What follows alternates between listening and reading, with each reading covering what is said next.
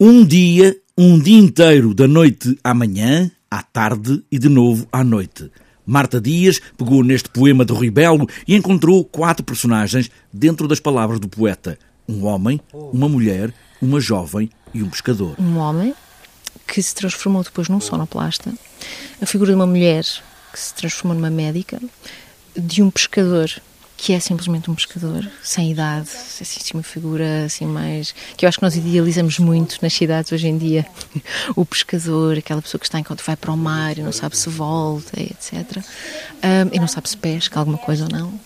E a figura de uma jovem, que seria uma espécie de paralelo moderno desse homem sonoplasta, ou do próprio Ruel, e que seria uma vlogger, uma youtuber, uh, e todas estas quatro personagens então dividem, como, como numa cantata, dividem este poema. Como se fosse uma cantata, estas quatro personagens fazem suas as palavras de uns e de outros e jogam com o poema que tem essa duração de um dia inteiro e que traz agarrado a palavra tempo. É afinal do tempo que as palavras ressoam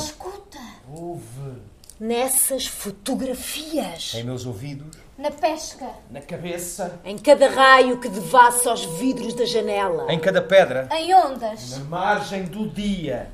No meu país. Todo um dia, desde a noite, uh, passando pelo amanhecer, o meio-dia, entardecer e noite novamente. Portanto, todo esta, este trajeto de observar um dia inteiro, mas também, simbolicamente, uma vida inteira. Palavras do Ribel, um espetáculo que parte do poema Um Dia, Uma Vida, mas onde a encenadora foi incluir também outros poemas do poeta, palavras que pediram para alistarem. Com as leituras todas que fiz do Ribel, pensei, ah, este poema é tão bonito, gostava tanto de o inserir também, uh, mas uh, foi surgindo, sobretudo surgiu uma necessidade de, de explorar mais cada uma das personagens e dá-las a conhecer. Como um dia inteiro pode ser toda a nossa vida ou como um poema pode ser teatro.